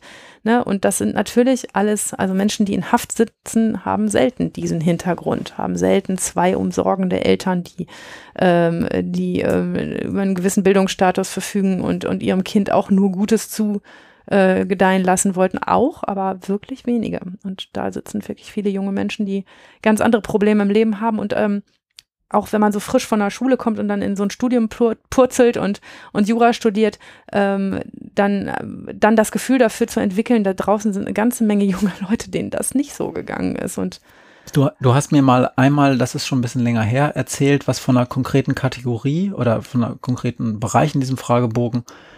Äh, da ging es um Alkoholkonsum und da warst du geschockt über, glaube ich, die Menge und auch die Zeit, wann die angefangen haben teilweise. Stimmt das? Also ich kann ja mal offenlegen, ich bin in Ostwestfalen groß geworden. Da wird tüchtig gepichelt, auch in der Jugend und ne, da, da um mich rum wurde schon immer viel gesoffen. Aber was die da angegeben haben, was die weghauen, auch übrigens im Knast, das war verheerend. Also das, das hat mich äh, unheimlich beeindruckt ähm, wie äh, auch mit welcher Durchgängigkeit das fast alle irgendeinen Kontext hatten, der mit Alkohol oder Drogen zu tun hatte. Das fand ich schon sehr erschreckend. Mhm. Also Und war das auch vielleicht Zufall, ne? Das kann ich statistisch gar nicht festmachen. Ich habe auch, weiß auch nicht, wie diese Befragung am Ende sozusagen statistisch ausgewertet wurde. Ich habe das gar nicht mehr weiter verfolgt, aber diese Einzelfälle haben mich schon beschäftigt. Tja. Und dann ist es, das habe ich irgendwann am Anfang auch schon mal gesagt, ein sehr kreativer Bereich ähm, in dem man viele coole, kreative Sachen machen kann. Und so musste es das Jugendrecht werden. Das ging gar nicht anders. Dann bin ich ja froh, dass es für dich so funktioniert hat. Du deine Juraprüfung alle geschafft hast Puh. und dann auch noch diese Jobperspektive sich öffnete. Ähm, jetzt haben wir schon etwas geredet und es wird jetzt Zeit, dass wir den zweiten Themenschwerpunkt machen. Ja. Ähm, ich sage ganz kurz was zum Kontext und dieser Kontext ist schnell erzählt. Der heißt drei Königstreffen. Ja, bei der CSU heißt das irgendwie anders. Also die CSU macht jedes Jahr zum Dreikönigstag eine Klausur und suchen sich irgendein eine schicke Location in Bayern aus und veröffentlichen und diskutieren irgendwas und veröffentlichen dann irgendwas und es geht wahrscheinlich auch viel um Aufmerksamkeit zum Jahresanfang und Profilbildung, bla bla blub, whatever. Da gab es dann ein Positionspapier, dieses Jahr aus Kloster Seon, stimmt das? Hast du das noch? Ja. Ja. Und da hat dich eine Sache aufgeregt oder zumindest äh, stocken lassen. Sagst du kurz, worum es geht? Es geht um einen Passus in einem Papier, in einem Forderungspapier der CSU, ähm, die im Prinzip nichts anderes sagen, als wir möchten, dass Kinder unabhängig vom Alter bestraft werden können. Bislang hatte ich ja bei der letzten Folge erklärt, sind Kinder ähm, schuldfähig ab 14 Jahre und dann macht man sich Gedanken darüber. Also wenn sie jugendlich sind quasi. Genau, ja. äh, wenn sie jugendlich sind. Ähm, und äh, dann macht man sich Gedanken darüber, wie man sie bestraft oder ob. Ähm, und ähm, die CSU schreibt da einfach so ganz flockig in dem Papier, wir möchten das unabhängig vom Alter. Ich habe das dabei, soll ich es mal vorlesen? Ja, bitte. Okay, also das Ding hat, glaube ich, 20 Bullet Points insgesamt. Ich lese jetzt mal nur den vor, tatsächlich für die Hörenden, der sich mit diesem Thema beschäftigt. Da steht, wir wollen schwere Straftaten altersunabhängig sanktionieren. Kinder unter 14 Jahren sind strafunmündig. Sie können daher auch für ein Verbrechen nicht bestraft werden. Das muss sich ändern. Wir müssen auch Täter, Täter unter 14 Jahren in einem besonderen Verfahren einzelfallgerecht sanktionieren können. Die Eltern bzw. Erziehungsberechtigten sind bei diesen Verfahren verpflichtend mit einzubeziehen. Bei schweren Gewaltverbrechen darf für die Bestrafung allein die Einsichtsfähigkeit des Täters und die Schwere der Tat entscheidend sein, nicht eine starre Altersgrenze. Deshalb wollen wir die Aufhebung der Altersgrenze für schwere Verbrechen prüfen, um in besonders schwerwiegenden Fällen erzieherische Maßnahmen bis hin zu Konsequenzen beim Sorgerecht zu ermöglichen. Der tragische Angriff auf einen Feuerwehrmann in Augsburg zeigt außerdem die zunehmende Gewaltbereitschaft bei jungen Heranwachsenden.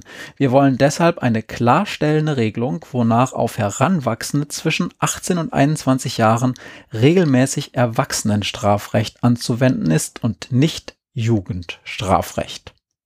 Also ich fasse das nochmal zusammen für die Hörenden. Im Prinzip geht es hier um zwei Dinge dieser eine sehr lange Absatz bezieht sich darauf, dass Kinder, die noch nicht 14 sind, auch nach dem Strafgesetz sanktioniert werden dürfen, was bisher laut CSU nicht der Fall ist und ja auch tatsächlich nicht in dem Fall äh, so der Fall ist. Und das zweite ist, dann das wird dann sozusagen noch hinterhergeschoben, ach so, und bei Heranwachsenden zwischen 18 und 21, beziehungsweise 18 und 20 Jahren und 364 Tagen, mhm. ähm, soll regelmäßig Erwachsenenstrafrecht anzuwenden sein und nicht Jugendstrafrecht. Bleiben wir jetzt erstmal bei dem einen Fall, nämlich Kinder. Über den zweiten müssen wir dringend nochmal reden, aber das, das sprengt heute den Rahmen. Aber lass uns mal über die Kinder reden. Mhm. Ja, mich hat das, dieses Papier ein bisschen wütend, ein bisschen ratlos gemacht. Ich fand das ziemlich schlank. Ähm, es wird schon immer wieder gefordert, die Strafmündigkeitsgrenze herabzusetzen von 14 auf 12 oder 10. Ähm, mit Verweis auf andere Länder, in denen das anders ist. Ähm, und das kennen wir, diese Forderung, aber das unabhängig vom Alter bestrafen wollens, fand ich jetzt auch mal eine ganz schlanke Variante.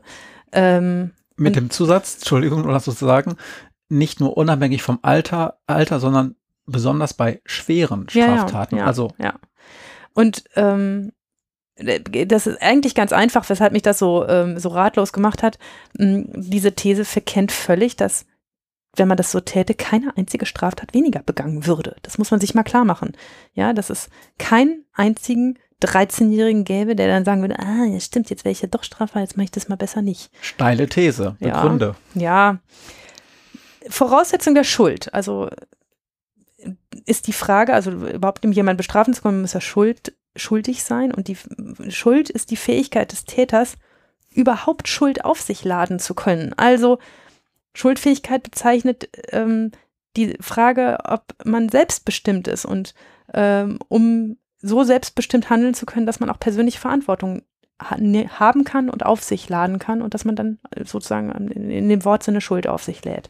Stopp, ganz kurz. Das ist interessant und das äh, ist mir äh, ja im Hinterkopf auch klar, aber für die Hörenden vielleicht nochmal zusammengefasst, dass dieses juristische Schuldkonzept in Deutschland ein völlig anderes ist als zum Beispiel ähm, das Schuldkonzept in der Bibel. Jetzt mal, ne, mhm. da gibt's die Erbsünde und da kann natürlich nicht nur jeder zu jedem Zeitpunkt schuldig sein, sondern man ist im Prinzip schon im christlichen Sinne sündhaft geboren, was jetzt an dieser Stelle keine Rolle spielt, aber der Jurist sagt, Schuld auf sich laden kann nur, wer schuldfähig ist und für die Schuldfähigkeit braucht es eine besondere Reife oder ein besonderes mhm. Alter. Eine richtig? persönliche Verantwortung, genau. Und der Gesetzgeber in Deutschland hat eine starre Grenze gemacht von 14 Jahren.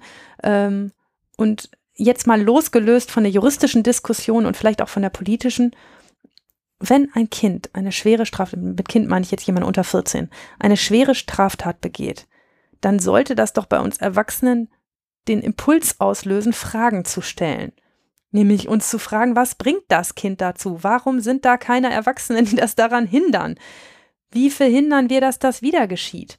Und da ist das Strafrecht und die Frage der zusätzlichen Sanktionierung von solchen Kindern, sie im Endeffekt nämlich bei schweren Straftaten, das wäre ja die Folge, auch am Ende in den Knast stecken zu können, ähm, der denkbar schlechteste Ratgeber, wenn du mich fragst. Und ich kann es auch nicht verstehen, dass immer wieder diese alte Diskussion angeleiert wird. Ein Kind, das unter 14 ist, ist nicht in der Lage, die Situation, sein eigenes Handeln, seine Handlungsalternativen, die ganze Sachlage, die um das Kind drumherum ist, richtig einzuschätzen und sich dann auch noch danach richtig zu verhalten. Das bringen wir Kindern total mühsam ein ganzes Leben lang bei und in vielen Familien weit über den 18. Geburtstag hinaus. Mhm. Ich habe gerade wieder ein Klopfzeichen aus meinem Kopf gekriegt. AfD-Harry hat schon wieder angeklopft. und Uh, der wird uns geht gerade hier auf die Barrikaden. Ja. Ich bezweifle zwar, dass AfD-Harry jetzt CSU wählen möchte, Mhm. aber ähm, der sagt mir sowas wie, naja, aber ganz im Ernst, dass etwas nicht richtig ist, das weiß doch auch schon jemand, der noch nicht 14 ist. Das weiß doch auch schon ein Kind. Man weiß doch schon ein Kind im Kindergarten, dass man Sachen nicht klauen darf und dass man, äh, dass man auch keinen anderen schlagen darf. Und Eltern zum Beispiel, wenn die Kinder haben, auch kleinere Kinder, die also noch nicht 14 sind, die bestrafen die ja die ganze Zeit. Das gehört ja zu einer guten Erziehung dazu, auch Kinder zu bestrafen. Und der Staat sagt, das mache ich nicht, das ist doch Quatsch. Das Bestrafen von Eltern geschieht in Liebe und Zuneigung. Denn Eltern wollen, dass ihre Kinder Dinge lernen, damit es ihnen gut geht im Leben. Ja, und das Strafen von Staat ist schon, hat schon ein anderes Konzept, als dass das das elterliche Strafen ist. Und ähm, die äh, sollte, wenn es gut läuft, auch mit auch was mit Zuneigung zu tun haben, wenn es richtig gut läuft, aber ähm, mit, mit elterlicher Liebe hat es halt nichts zu tun. Und ähm, es ist schon ein anderes Strafkonzept und ich ähm, würde sagen, Kinder, das ist ein billiger Ruf nach Vergeltung. Eigentlich, eigentlich kommt, das, kommt das aus einer Ecke, da, das, da müssen wir doch was tun. Das können wir doch nicht einfach so stehen lassen, dass da irgendwelche Kinder XYZ gemacht haben. Und nur die Hilflosigkeit aus dieser Situation heraus, dass Menschen, die wir eigentlich noch erziehen, mit denen wir eigentlich noch bearbeiten, wie sie Mitglieder dieser Gesellschaft werden, sich richtig verhalten, immer das hoffentlich immer oder fast immer das Richtige tun, ähm, dass, dass, dass wir das bis zu einem gewissen Zeitpunkt noch nicht vollständig geschafft haben. Das ist die, das ist die Lücke, in die rein diese Forderung fällt und die ist ehrlich gesagt aus meiner Sicht unredlich. Es ist ein, es ist ein Ruf nach Vergeltung. Und an, äh, angesichts von schlimmen Taten, die man irgendwie ähm, geahndet wissen will. Und ja, Kinder wissen auch, was richtig und falsch ist, aber es gehört ja auch dazu, die eigene Frage, können sie sich denn dann auch richtig verhalten? Also Mhm. haben sie überhaupt die kon eigene Kontrollmöglichkeit, dann zu sagen, ja, stimmt, was wegnehmen ist nicht erlaubt und deshalb lasse ich das. Also jedes Kind, das mit drei, vier oder fünf im Laden mal einen Lolli geklaut hat, weil die Mutter ihn nicht kaufen wollte und weil man dann den Lolli oder der Vater ihn nicht kaufen wollte, um genderneutral zu bleiben, und, äh, und äh, den Lolli dann trotzdem eingesteckt hat, konnte sich halt in der Situation nicht anders verhalten. Hat es nicht anders hingekriegt, als diesen Lolli einfach einzustecken. Also, ähm, was Genderneutralität angeht, du hast heute schon so viele Äh, Fehler gemacht und ich auch. Ich glaube, wir verschieben unsere Besserung da aufs nächste Mal. Ja. Äh, ja, ich habe ich hab, ähm, ich hab natürlich auch mich vorbereitet und ich bin ja kein Jurist. Ich bin Wissenschaftler. Ich bin tatsächlich in die nächstgelegene Unibibliothek gefahren und habe mir da ein. Entwicklungspsychologie-Lehrbuch äh, rausgekramt und habe mir mal ähm, diese ganzen Dinge hinsichtlich Moralentwicklung und Entwicklung von Kindern überhaupt äh, durchgelesen, weil ich so dachte, okay, der Gesetzgeber hat irgendwann mal 14 Jahre da reingeschrieben als Untergrenze für Schuldfähigkeit, beziehungsweise, ähm, also da muss ich noch mal was dazu, dazu sagen, denn wenn ich das richtig verstanden habe, schreibt der gar nicht, wer 14 ist, ist schuldfähig, sondern er sagt nur, wer unter 14 ist, Ist nicht schuldig. ist nicht schuldfähig. es gibt also den Fall, und das nochmal als Nachfrage, bevor ich mit meinem Kram weitermache an dich. Eigentlich heißt das doch aber, ähm, wer jetzt 14 ist, muss nicht zwingend schuldfähig sein, oder? Nee, natürlich, äh, wir haben ja auch Erwachsene, die nicht schuldfähig sind, weil sie zum Beispiel so krank sind, dass sie nicht schuldfähig sind, dass sie sich, dass sie ähm, sich nicht richtig steuern können und sich nicht richtig verhalten können, manchmal sogar nicht mal wissen, was richtig und falsch ist. Ähm, natürlich gibt's das nur in seltenen Fällen. Ich muss dazu unbedingt einen Fall erzählen, weil ich mal einen 14-Jährigen hatte, der an der Grenze war. Es war ein Junge, der aus einem familiären Kontext kam, wo Straftaten einfach nicht nur an der Tagesordnung waren, sondern wirklich normal waren. Der hatte eine Menge Geschwister und ähm, es gab keinen Vater mehr zu dieser Familie, aber auch die Mutter saß seit über sieben Jahren in Haft. Ähm, der wurde von Onkel, Tanten und irgendwelchen anderen Menschen erzogen, immerhin im familiären Kontext, nicht in der Jugendhilfe, ähm, hatte aber Brüder und Schwestern, die auch alle Teil unseres Strafsystems waren, die Strafjustiz reichlich beschäftigt haben. Und er war gerade 14 geworden und klaute irgendwas. Ich weiß ehrlich gesagt nicht mehr genau was. Und er hatte einen Verteidiger und der hat vorgetragen im Prozess, ja, der hat das gemacht, ist auch richtig, aber er hat nicht gewusst, dass das falsch ist. Weil der ist ja gerade erst 14 und wo um Himmels Willen soll er das denn gelernt haben? Bei seiner Familie jedenfalls nicht. Das war interessant, denn genauso wie wir davon ausgehen, dass Kinder unter 14 nun mal nicht schuldfähig sind, gehen wir ziemlich schnell davon aus, dass Kinder über 14 schon eigentlich wissen, was richtig und falsch ist manchmal sich nicht danach verhalten können, aber dass sie wissen, was richtig und falsch ist, davon mhm. gehen wir eigentlich schon normalerweise aus. Ich fand diese Argumentation aber durchaus bestechend in dem Fall, denn wenn der wirklich in diesem familiären Kontext groß geworden ist, in dem Straftaten zur Tagesordnung gehörten, ist ja die Argumentation, wo, wer soll ihm denn jemals gesagt haben, dass man sich so nicht verhalten darf? Selbst wenn es ihm eine Kindergärtnerin oder ein, ein Lehrer in der Schule gesagt hat, heißt das ja noch lange nicht, dass er das dann eher annimmt als das elterliche Verhalten zu Hause oder das der Familie. Ich habe dann also ähm, den Jungen angeguckt und habe gesagt, Tim, so hieß er nicht, aber ist egal, wieso darf man nichts klauen? Und dann hat er mich angeguckt und gesagt, ähm, weil das da vorne in ihrem großen roten Buch steht. Ich habe Gesetzestexte auf, dem, auf meinem Richterpult stehen und da steht ein großes rotes Buch. Das hat er gewusst, das steht da drin, da darf man nicht klauen. Sag ich, ah, das weißt du, da steht da drin, dass man nicht klauen darf? Ja, da steht da drin. Hm, warum steht das da drin? Ja, weil, weil man das da reingeschrieben hat. Ja. Wer hat, Schlauberger. Wer hat das da reingeschrieben? Ne, schlaue Leute. Mhm. Warum haben schlaue Leute das da reingeschrieben? Ja, weil man das nicht machen darf. Ja. Warum darf man nicht klauen? Weil man dann Ärger kriegt. Ja. Warum kriegt man dann Ärger? Na, weil es in ihrem schlauen roten Buch da vorne steht. Mhm. Diese Schleife haben wir dreimal gedreht, bis er irgendwann hingekriegt hat zu sagen, na, weil man einem anderen nichts wegnehmen darf, weil das gehört ja dem. Es hat ziemlich lange gedauert, das mit ihm rauszuarbeiten. Der Verteidiger hat mich auch gelassen, muss man mal dazu sagen. Ähm, aber ähm, das war schon beeindruckend, wie lange Zeit ich mit ihm brauchte, bis, äh, bis diese Vorstellung von Empathie, etwas ist schlecht, nicht nur, weil es eine blöde Konsequenz für mich hat, sondern auch, weil mein Handeln eine blöde Konsequenz für jemand anderen hatte, dem jetzt was fehlt, weil ich es ihm weggenommen habe. Das hat ganz schön lange gedauert, aber, ja. aber es kam.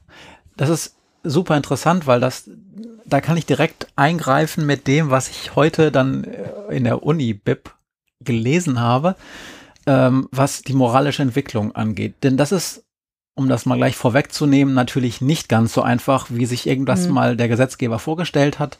Ähm, mit 14 Jahren ist jemand strafmündig und da liegt ja die implizite These dahinter, dass jemand sozusagen auch eine, ein gewisses Moral- und Wertesystem entwickelt hat, weil das gehört ja zu einer Schuldfähigkeit dazu, ja. ja, ja.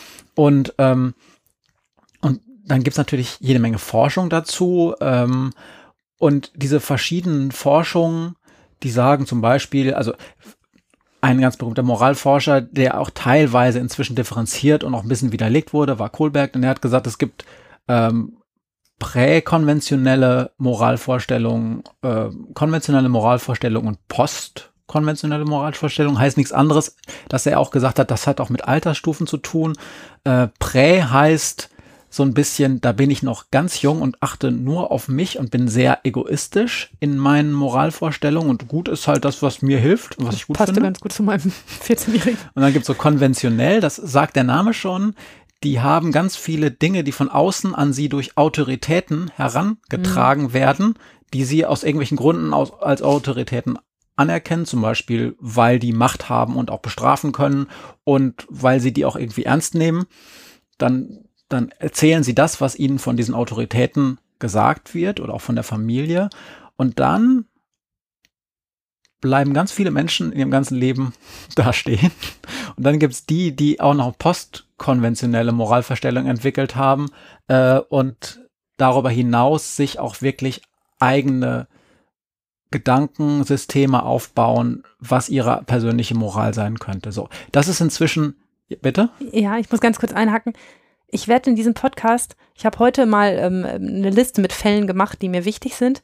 Und ich werde von vielen jungen Menschen berichten, die in verheerenden persönlichen Verhältnissen aufgewachsen sind und die das, was du als letztes genannt hast, haben, die ein darüber hinausgehendes Konstrukt davon haben, auch andere Menschen zu beschützen, sich für andere einzusetzen, für andere da zu sein, sich vernünftig und, und, und, und angemessen zu verhalten und das nicht nur, weil man damit besser fährt, sondern weil sie wissen, dass es richtig ist.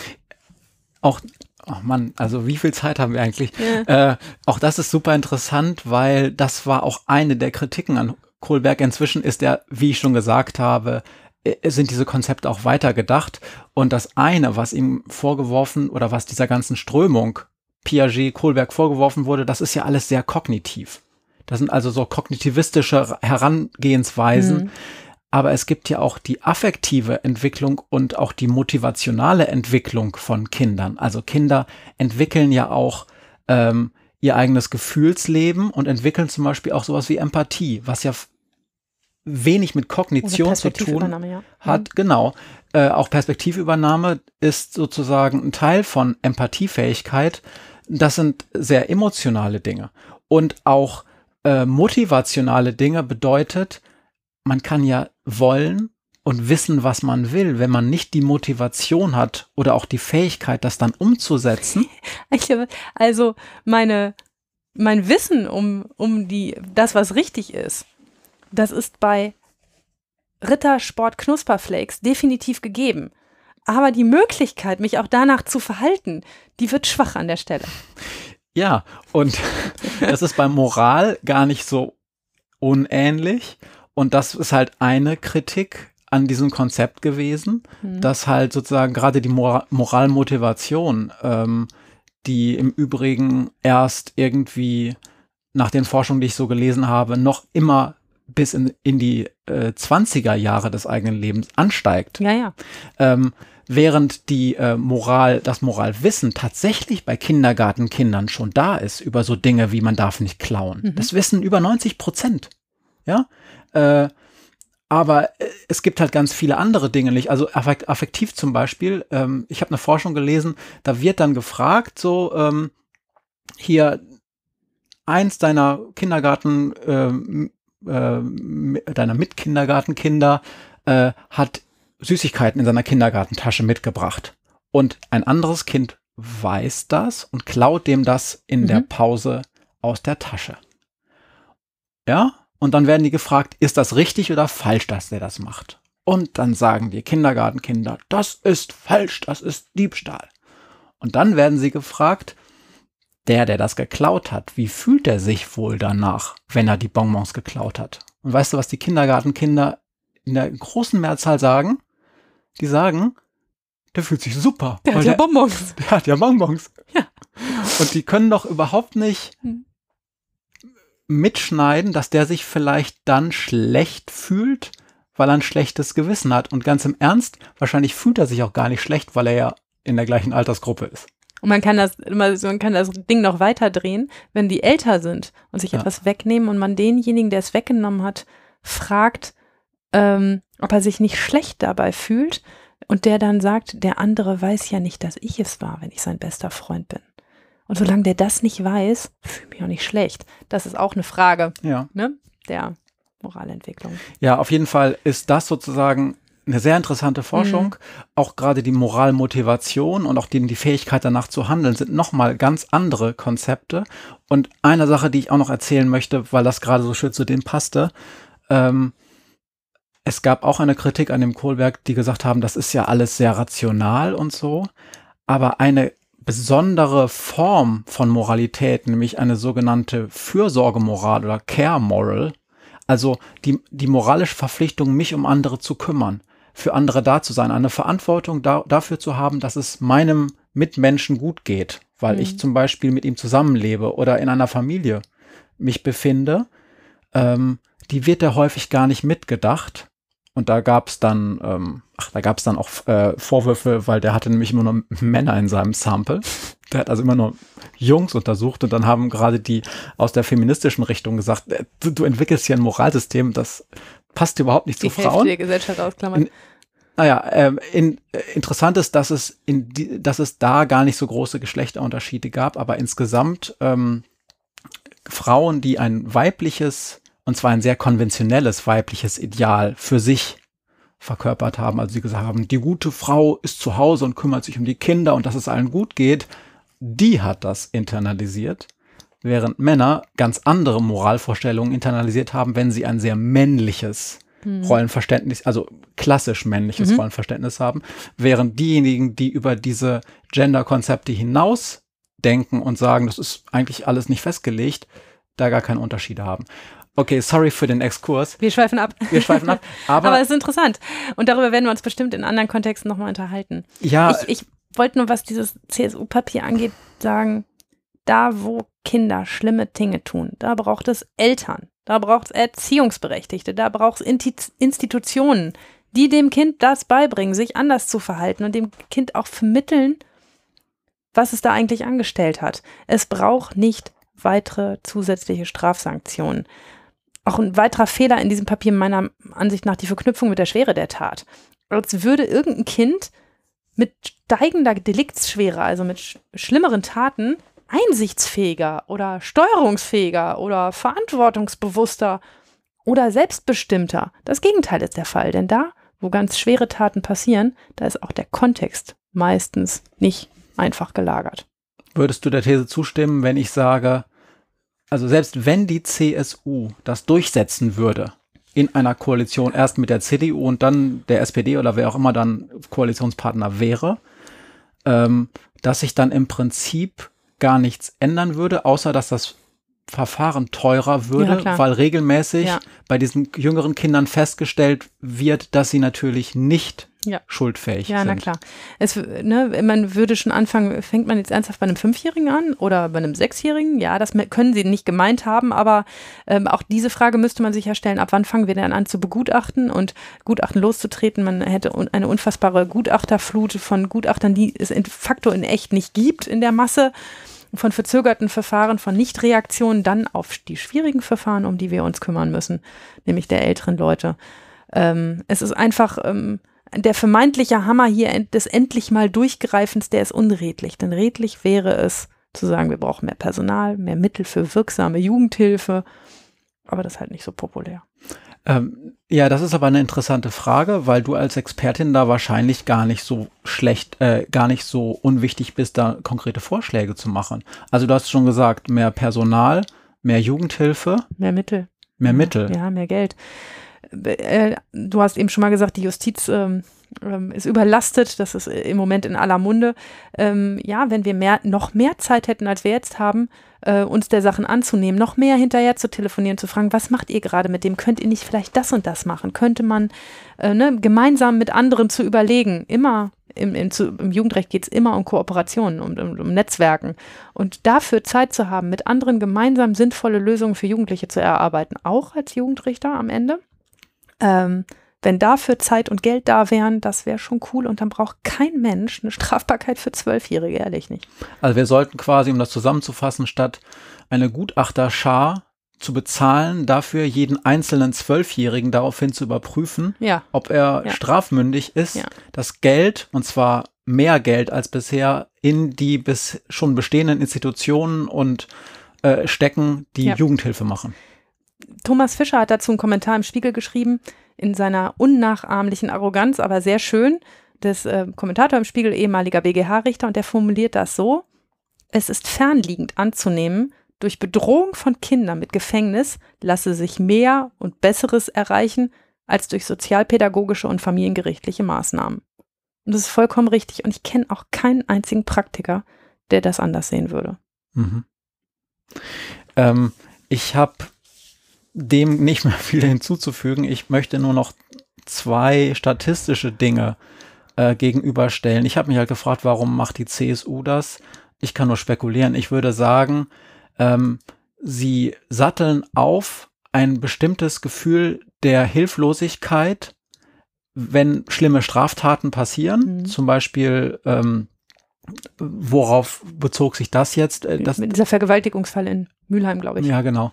Ähm, da steht ja jeder von uns, auch ich, auch du wahrscheinlich, denkst, wie kann sowas passieren? Und dann ist es wahrscheinlich auch klug als Partei zu sagen, ähm, wir zeigen hier, dass wir was tun wollen dagegen. Mhm. Und das war, denke ich mal, äh, die Motivation und natürlich ist es auch, also beim nicht so viel darüber nachdenken, wahrscheinlich billiger zu fordern, wir ändern ein Gesetz, als dass wir viel Geld in Institutionen stecken. Deshalb werden so wahnsinnig viele Gesetze geändert, so wahnsinnig wenig Geld in Hilf Hilfesysteme gesteckt, ja. was ich auch als Richterin doof finde.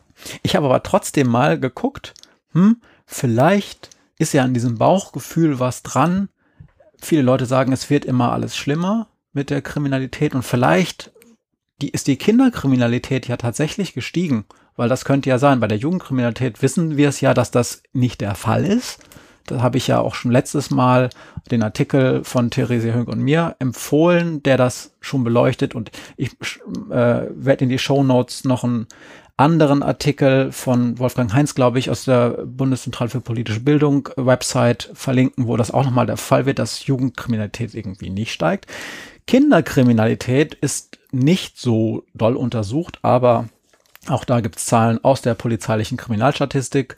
Disclaimer wieder, es ist nur das Hellfeld, Dunkelfeld, hm, schwierig und so weiter. Tausend andere Dinge auch bei der Hellfeld-Problematik. Trotzdem, ich habe mir sowohl die Gesamtkriminalität als auch speziell die Gewaltkriminalität von Kindern zwischen 8 und 14, das ist die, mhm. oder unter 14, das ist die Kategorie, die die Polizei, auch wenn sie noch nicht dann das anklagen darf, trotzdem erhebt. Also die nehmen ja eine Anzeige auf. Ähm, ne, und so. Und da ist es einfach so, dass es da einfach keinen Anstieg gibt. Bei der Gesamtkriminalität gibt es ein kontinuierliches Absinken der Kriminalität seit Mitte der 90er Jahre bei den Kindern. Und auch bei der Gewaltkriminalität gab es vor ungefähr zehn Jahren einen Peak. Und auch da geht es eher zurück. Tja. Also wir haben keine Krise bei der Kinderkriminalität. Es gibt also keinerlei statistische Anzeichen dafür, dass nicht nur unsere Jugend äh, nicht schlimmer wird, sondern auch unsere Kinder werden überhaupt nicht schlimmer. Zumindest was das Hellfeld angeht, zeigt sich das überhaupt nicht. Und eine zweite, oder willst du gerade noch was sagen? Mhm. Eine zweite Sache, die ich mir auch noch überlegt habe, das ist jetzt ein kleiner Schnellschuss, da könnt ihr dann auch sagen, ja, denk mal ein bisschen nach, bevor du sowas sagst. Ich habe mir überlegt, okay, lass uns doch mal ein Gegenbeispiel finden. Also wir leben in einem Land in der Welt und um uns rum gibt es Länder und das steht ja auch in diesem Fischer-Kommentar, glaube ich, drin. Die haben ganz unterschiedliche Jugendrechte mhm. und die haben auch ganz unterschiedliche Altersgrenzen oder einige haben auch gar keine Altersgrenze. Mhm. Und da habe ich mir mal überlegt, hm, wer ist denn so ein krasses Beispiel, so ein, so ein billiger, so ein billiges Beispiel, an dem ich zeigen kann, CSU, ey, ihr habt nicht recht. Und natürlich fällt uns allen da als allererstes Amerika ein. Amerika hat halt keine einheitliche ähm, Strafmündigkeitsgrenze, mhm. das machen da die Bundesstaaten, aber die ist in der Regel, wenn überhaupt, dann sehr viel niedriger als bei uns. Auf der anderen Seite haben die ähm, haben die ähm, unglaubliche Gefängnisquoten. Und eine These wäre jetzt zum Beispiel, naja, ein Land, was sehr schnell und sehr hart bestraft, hat weniger Kriminalität. Denn das wäre ja ein gutes für bestimmte, also hier AfD-Harry in meinem Kopf zum Beispiel, der würde sagen, ja, wenn das so ist, dann lass Darfst du es nicht nochmal sagen. Wieso? Krieg Angst vor dir. Äh, dann ist das ja zumindest effektiv. Man kann darüber reden, ob das moralisch ist oder sinnvoll, aber wegsperren ist doch zumindest effektiv. Aber alle statistischen Daten zeigen, dass das Gegenteil der Fall ist. Da, wo man schnell und viel Menschen wegsperrt, da ist die Gewaltkriminalität, auch die Gesamtkriminalität im Gegenteil überhaupt nicht niedriger. In Amerika ist die deutlich höher als bei uns. Ich werde euch jetzt nicht mit TVBZ-Ziffern und sowas alles äh, nerven, obwohl die Einkerkerungsrate äh, astronomisch ist. Die sind Faktor 10 höher als bei uns. Bei denen Krass. sitzen zehnmal so viele Menschen. Ist denn die Kriminalitätsbelastung auch Faktor 10 höher? Nein, aber ich glaube, die ist so zwei- oder dreifach höher. Hm, okay.